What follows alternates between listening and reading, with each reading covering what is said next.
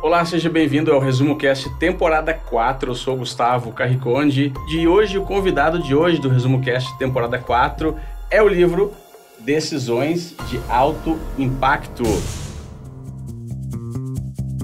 Com mais de 25 milhões de downloads, o Resumo Cast é o maior podcast de livros para empreendedores do Brasil.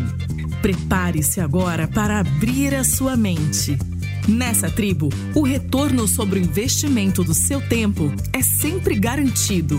Fique agora com o host Gustavo Carriconde. Tudo bom, Orlando? Seja muitíssimo bem-vindo ao Resumo Cast temporada 4. Muito obrigado, Gustavo. É um prazer estar aqui com vocês. Né, e eu espero poder colaborar aqui com um pouco da história desse livro. Legal, Urânio, qual é a mensagem central do livro que você escreveu? Bom, a mensagem assim uh, central que o livro traz, né, é, que eu diria que é fundamental, é que ele, ele traz uma metodologia né, de tomada de decisão, mas assim deixando muito claro o seguinte: não é livro de autoajuda. Né? Mas é um livro muito voltado para o autoconhecimento e que ele trata muito das questões de valores e que se a gente uh, tiver essa preocupação de decidir baseando-se nos nossos valores, a gente tem uma garantia de maior sucesso nesse processo de tomada de decisão.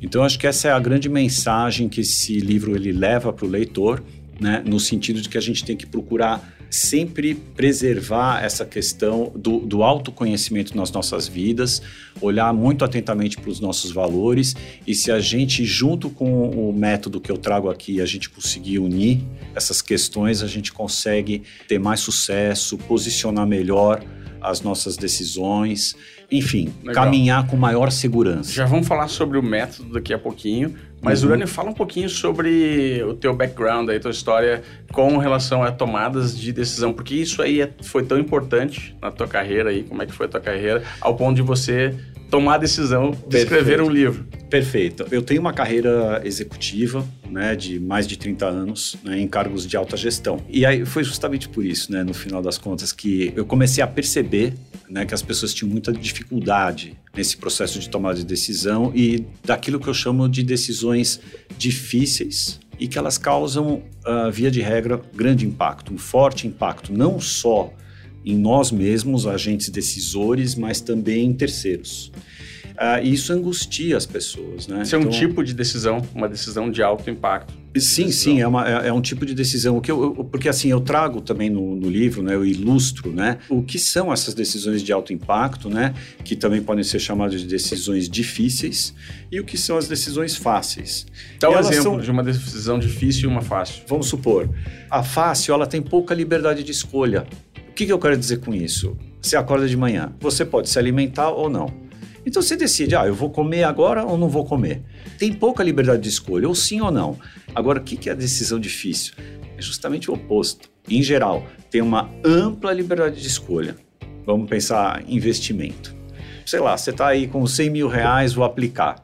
Você entra numa corretora e fala: o que, que eu faço com 100 mil reais? Ah, você pode aplicar em fundo uh, de derivativos, você pode aplicar na bolsa, você pode aplicar em renda fixa, você pode aplicar no tesouro. Pronto, começa a abrir esse leque. O fato de você tomar uma decisão por este investimento em detrimento dos outros tantos que ele apresentou, você só vai saber no longo prazo se você acertou, se você errou. E normalmente, né, o impacto nesse caso, né, ele provavelmente vai estar só sobre você mas também pode ser que aconteça de ter um impacto em terceiros, que isso angustia muito mais uma pessoa. Para dar um exemplo, que às vezes as pessoas confundem assim, elas falam assim: "Ah, mas ó, a escolha de profissão, uma ampla liberdade de escolha". Os efeitos que você vai sentir só depois de algum tempo. Você pode até estar no meio do curso, mas vai ser um ano, dois anos depois que você vai sentir esse efeito se você escolheu certo, se você escolheu errado. E aí tem gente que fala assim: ah, mas isso só impacta em mim, não impacta em terceiros. Não, peraí, se você escolher uma profissão errada e você seguir nela, você pode impactar sim terceiros, né? Imagina um piloto de avião que escolheu a profissão de forma equivocada e não gosta e percebe que não gosta daquilo, um médico.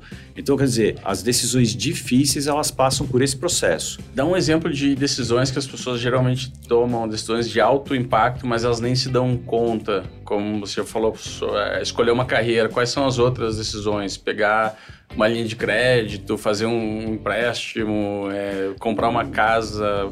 Sem dúvida nenhuma, né? Quer dizer, é, todo esse tipo de decisão, elas trazem essa questão da, da dificuldade de você identificar qual vai ser o efeito dela, porque o efeito está no longo prazo. É, efeito manada, o pessoal vai atrás do que os outros estão é, decidindo. Efeito manada, ele está muito ligado àquela questão que vira moda. É muito aquela questão da pessoa se espelhar no terceiro, se espelhar no que os outros acham que é bacana, no que os outros acham que é legal. Ah, vamos investir em bolsa. Aquela história. Ah, a bolsa está subindo efeito manada, as pessoas começam a aplicar na bolsa. É o momento errado de você aplicar em bolsa. Né? Quando já está na. Porque já, já, já foi. É hora de dizer, vender. Ou seja, você tem que buscar decidir na sua vida com base na sua consciência. Então não é pegar simplesmente investir na bolsa porque está todo mundo investindo. Não, vai estudar como investir na bolsa vai entender como é que funcionam esses mecanismos, né? Esse efeito manada, o, o que acontece? São efeitos baseados em emoções que faz com que as pessoas tomem decisões e tomem decisões absolutamente equivocadas, que não tem nada a ver com elas. Então, assim, são realmente pontos de extrema atenção que as pessoas têm que fazer. Ah, legal. E curioso que tomar decisões é algo muito importante se a gente for pensar sobre essa ótica para um ser humano, para qualquer tipo de ser humano, qualquer profissão praticamente. E a gente não aprende na sim, escola, sim. na faculdade, não existe uma, uma cadeira sobre tomar decisões, né? Sim. Então, como é que as pessoas podem é, entender como tomar melhores decisões? Existe um modelo, alguma dica? Eu sei que tem um capítulo do livro que você fala um pouco sobre isso, né? Fala um pouquinho sobre isso. Bom, vamos lá. É de fundamental importância esse processo de tomada de decisão na vida de todas as pessoas. Quer dizer, nós sermos líderes de nós mesmos é o primeiro ponto. Né? CEO então, assim, de nós mesmos. CEOs de nós mesmos, né? Isso é de fundamental importância. Então, a, tanto é que esse livro, né, que eu escrevi no final, ele serve para pessoas, né, que são líderes de si mesmo, serve para quem está tomando decisões de carreira, serve para quem está em liderança numa, numa empresa. Por quê? Porque ele é baseado fundamentalmente em valores, em autoconhecimento. Então, assim, um pouco que eu trago aqui, até a ilustração é uma ilustração meio que brinca um pouquinho com isso, que é de fundamental importância no processo decisório a gente se autoconhecer, se autoconhecer muito bem. O que, que significa isso? Poxa, é você realmente se perguntar do que, que você gosta, que você não gosta, o que você aprecia. Começar a se observar nesse sentido e ir buscando quais são os seus valores. É por isso que eu falo assim que não é autoajuda e é autoconhecimento, porque eu jamais vou poder dizer para você, por exemplo, Gustavo, que você você tomou essa decisão errada. Não, essa decisão ela pode ser certa para você, por conta dos seus valores, que são diferentes dos meus, que são diferentes de quem quer que esteja à nossa volta, cada um terá os seus valores, o seu rol de valores. Né? Então, esse processo de autoconhecimento ele é de fundamental importância. A partir daí, a metodologia traz o que você deve se perguntar. E são perguntas também que foram baseadas em questões que têm um embasamento filosófico. Então fala, explica aqui uh, as perguntas. Primeira pergunta: tá. a decisão que você está tomando, você está baseando esta decisão, a escolha que você está fazendo, no seu ser ou no ter. Um exemplo. O efeito manada que a gente falou. Putz, meu vizinho, olha, comprou um carro maravilhoso, lindo, maravilhoso. Putz, eu tô sem dinheiro aqui, putz, é, mas será? Pô, eu acho que eu vou me endividar, vou comprar também um carro para ter um carro igual dele. Aquele carro que ele comprou para ele pode ser bonito, pode ser maravilhoso, etc. Mas aquele carro faz sentido para você? Você tem que fazer essa pergunta para você. Aquilo mas, mas é importante na tua vida. É, realmente eu preciso porque me faz eu me sentir melhor por ter ou me faz me sentir que as pessoas me dão mais atenção e isso para mim é importante. Isso aí não, não entra um pouquinho no ser. Mas aí é que tá, isso é muito volátil, né? Quer dizer, você tomar uma decisão porque é bacana os outros acharem que você é bacana, é uma discussão filosófica aqui. E qual seria a próxima? A próxima pergunta. pergunta. Você está buscando o benefício do maior número de pessoas nessa escolha e nessa decisão que você está para tomar? Ou você está pensando única e exclusivamente em você? Voltando um pouquinho lá para aquela questão da, da profissão. As pessoas esquecem que quando elas, elas estão olhando para uma profissão e que passa pelo autoconhecimento, elas têm que tomar muito cuidado que elas estão escolhendo uma profissão para servir alguém.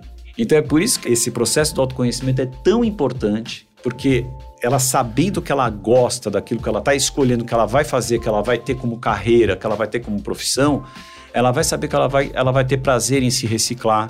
Ela não vai ter problema se tiver que trabalhar altas horas da noite. Tipo, muitas o médico horas... que não gosta de paciente.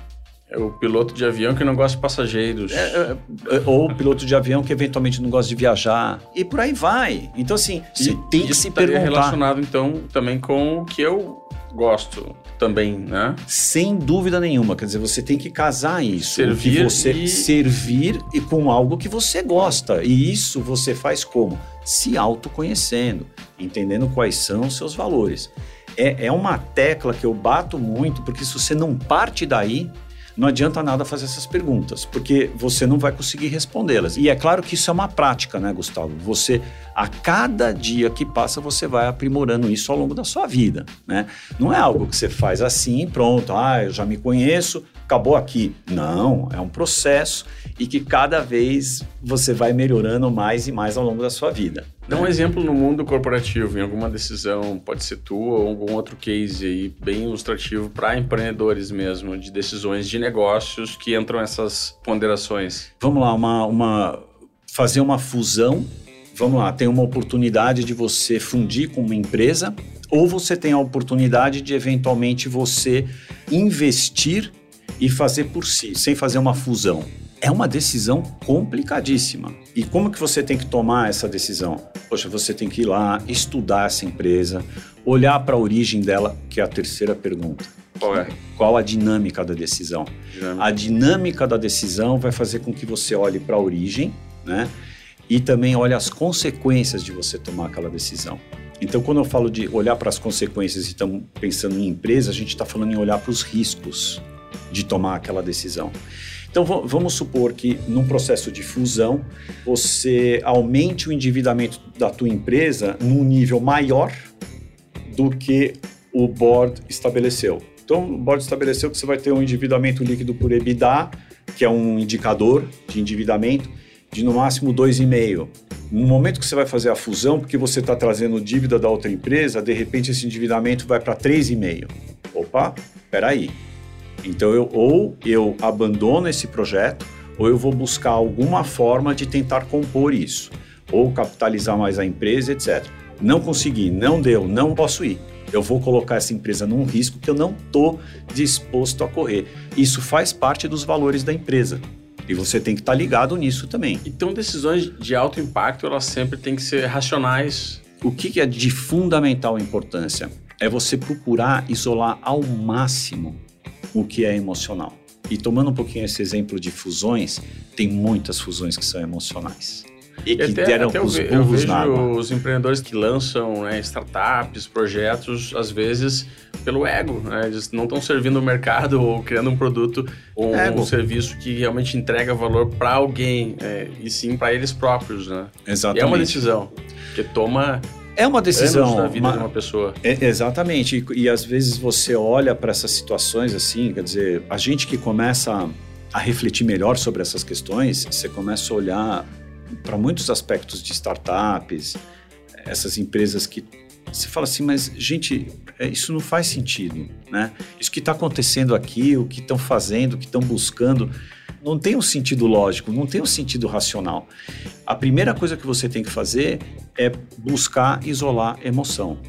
Aí você fala, putz, como que eu faço isso? Mas isso Identificando. complexas, né? Decisões De complexas. impacto, senão. Sem dúvida. Ó, é, um é, tá, não, tá, tá, sendo super interessante o que você está falando, porque é verdade. E, e, e por isso que eu começo no livro mostrando qual a diferença entre decisão fácil e decisão difícil. Legal. Fala desse né? capítulo aqui, é como a metodologia funciona na vida real. O que, que eu trago aqui nesse capítulo 8, né? Eu trago dois cases. Um case de uma, de uma empresa, que é justamente uma empresa que deseja fazer uma, uma fusão. Na realidade, é uma empresa que ela tem alternativas. Né, uh, de fazer um investimento. Ela está perdendo mercado. No fato, eu só, só alterei o, o, nome da empresa, né? É um case que realmente eu tive oportunidade de presenciar ela tinha a possibilidade de fazer uma fusão ou ela tinha a possibilidade de inovar né, internamente com o seu produto.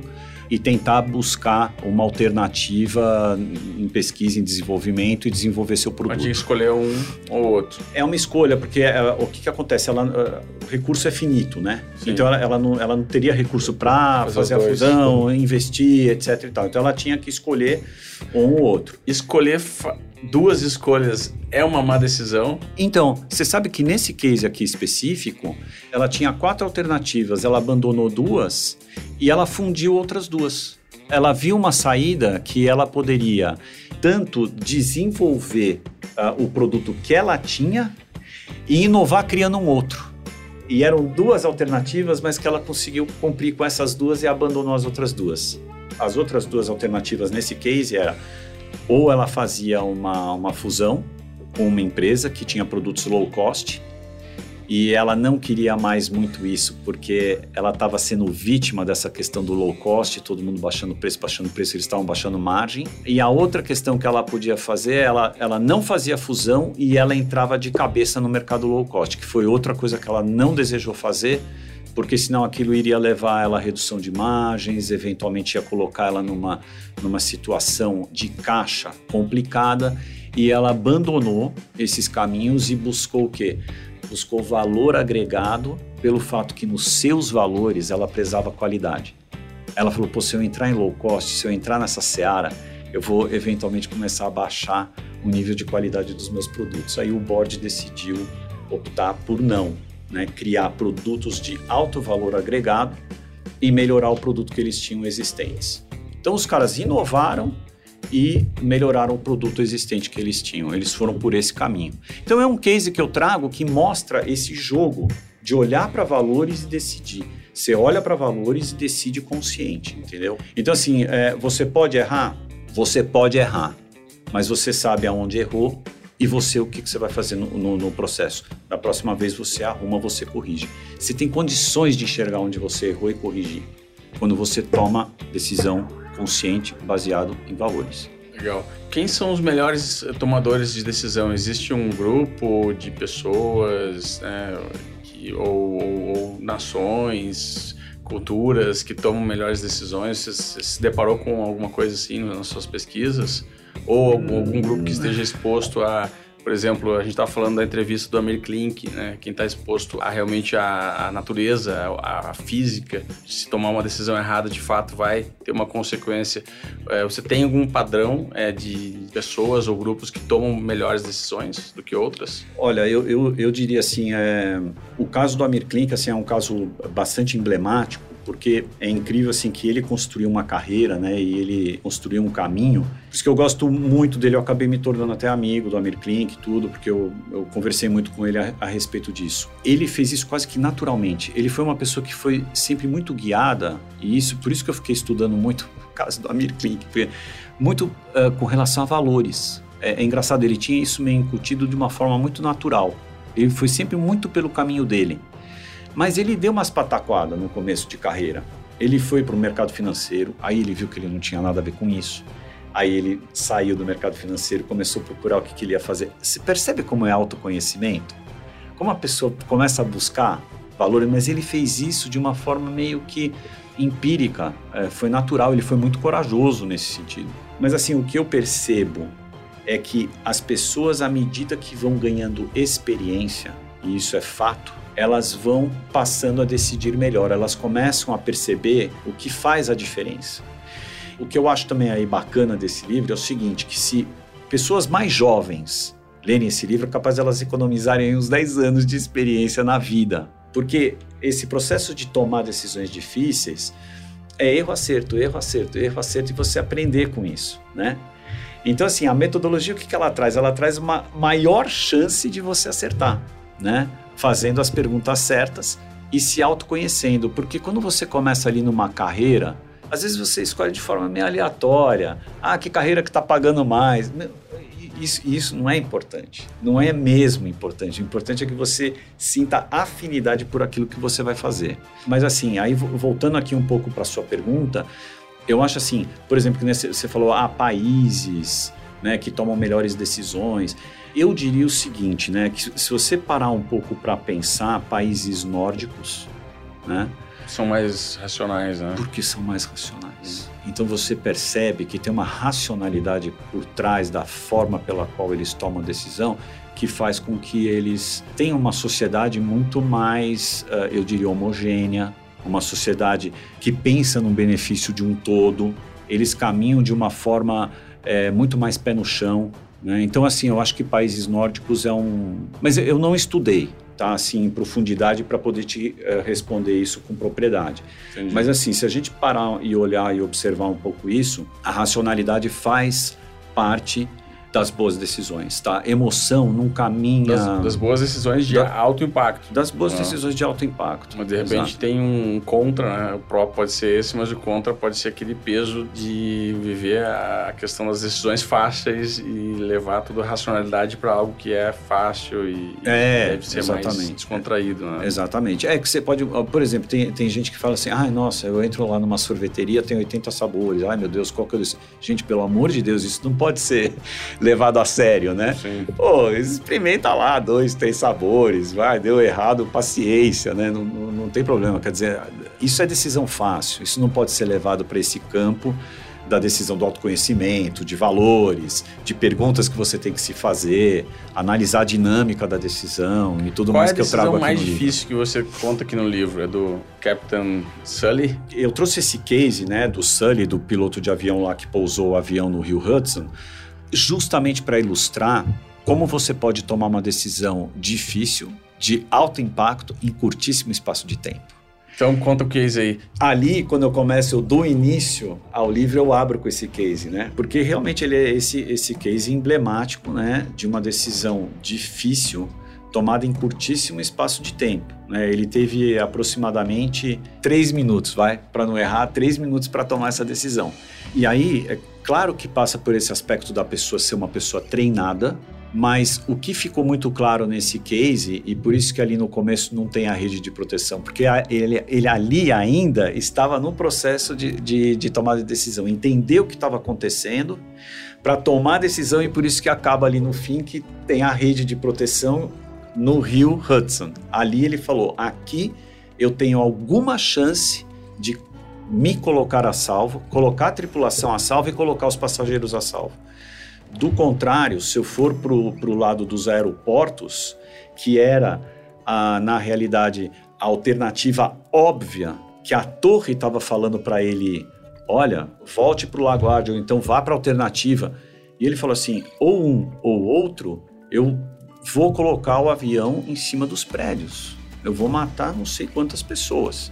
Ele precisou de um tempo para analisar isso, que tomou esses três minutos. Agora, o que, que ele demonstra e que tem uma aderência excepcional com a metodologia? Primeiro, as turbinas apagaram. Ele isolou a emoção.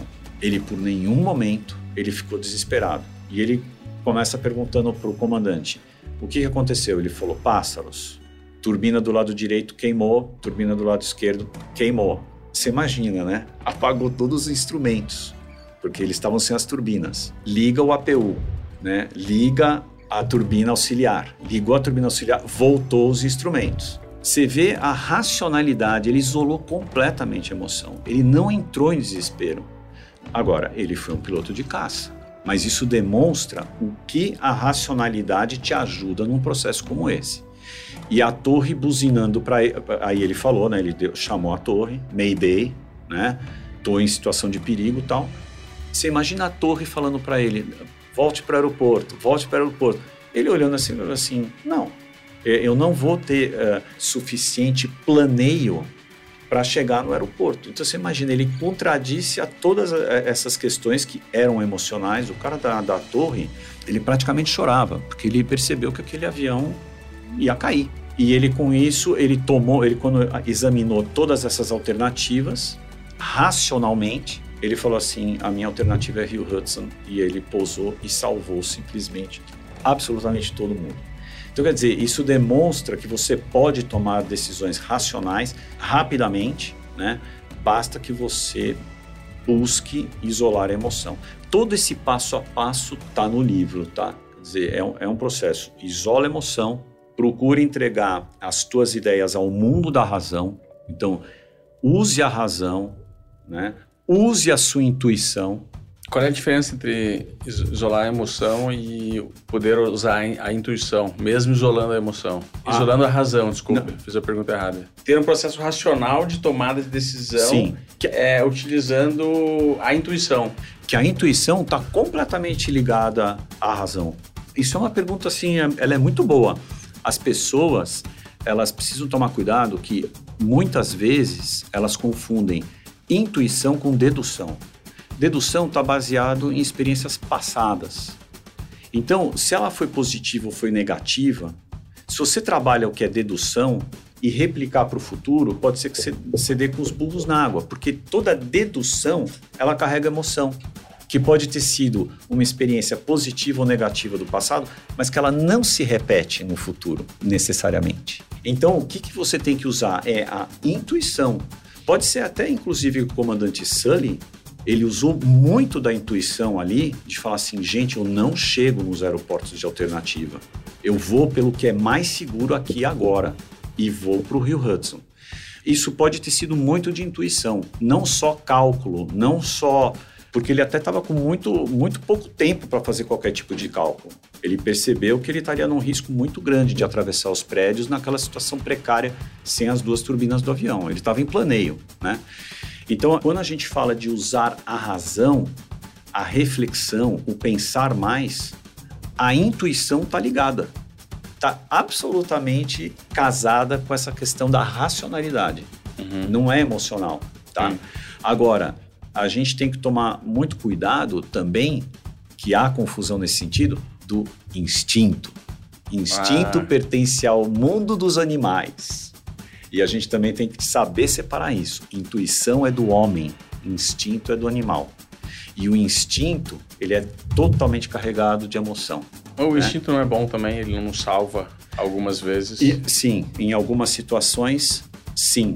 Uh, ele, ele pode nos salvar, mas em algumas situações. Muitas vezes, por exemplo, você pode achar que, por, até, até nesse exemplo do, do avião, né? Vai falar, ah, eu por instinto vou para o aeroporto você às vezes você corre de uma situação, na realidade você não precisaria ter corrido, porque você usou o teu instinto.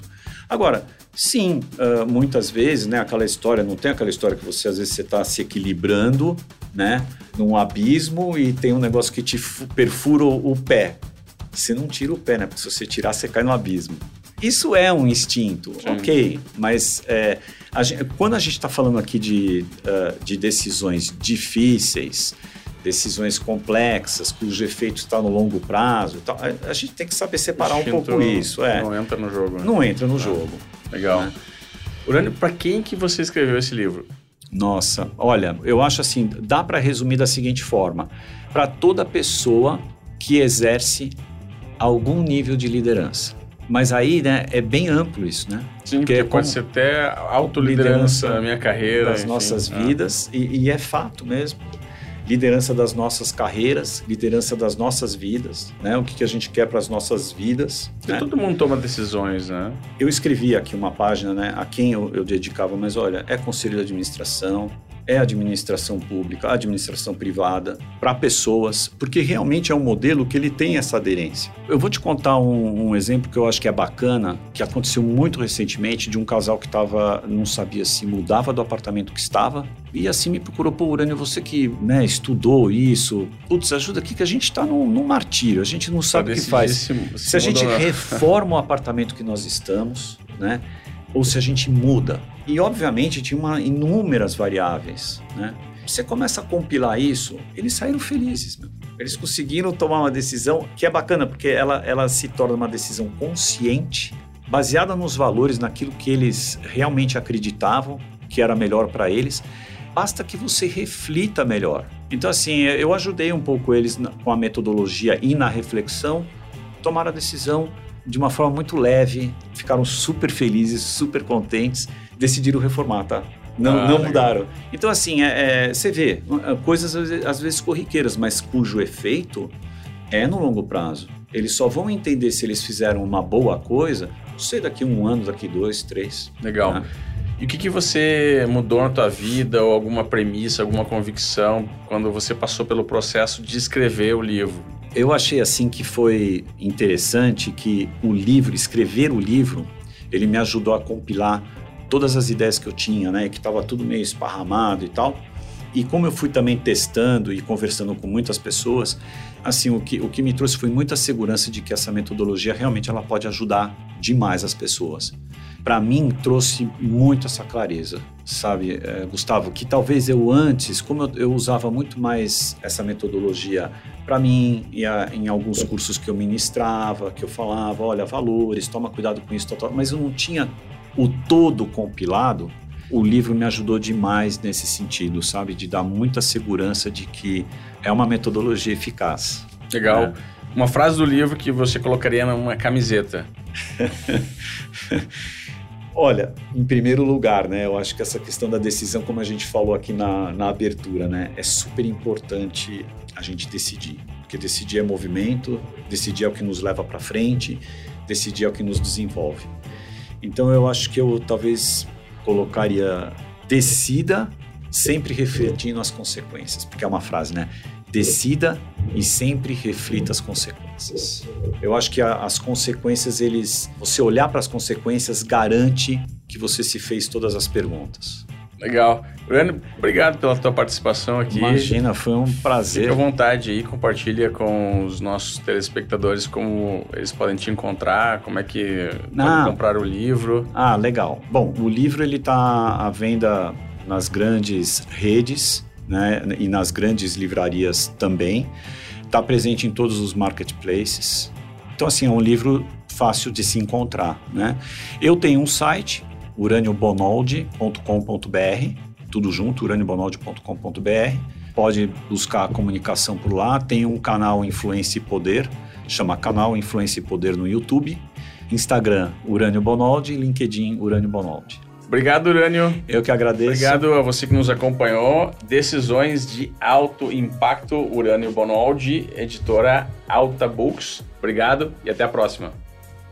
Toda semana um novo episódio, gratuito e feito por quem entende de resumo de livros de negócios.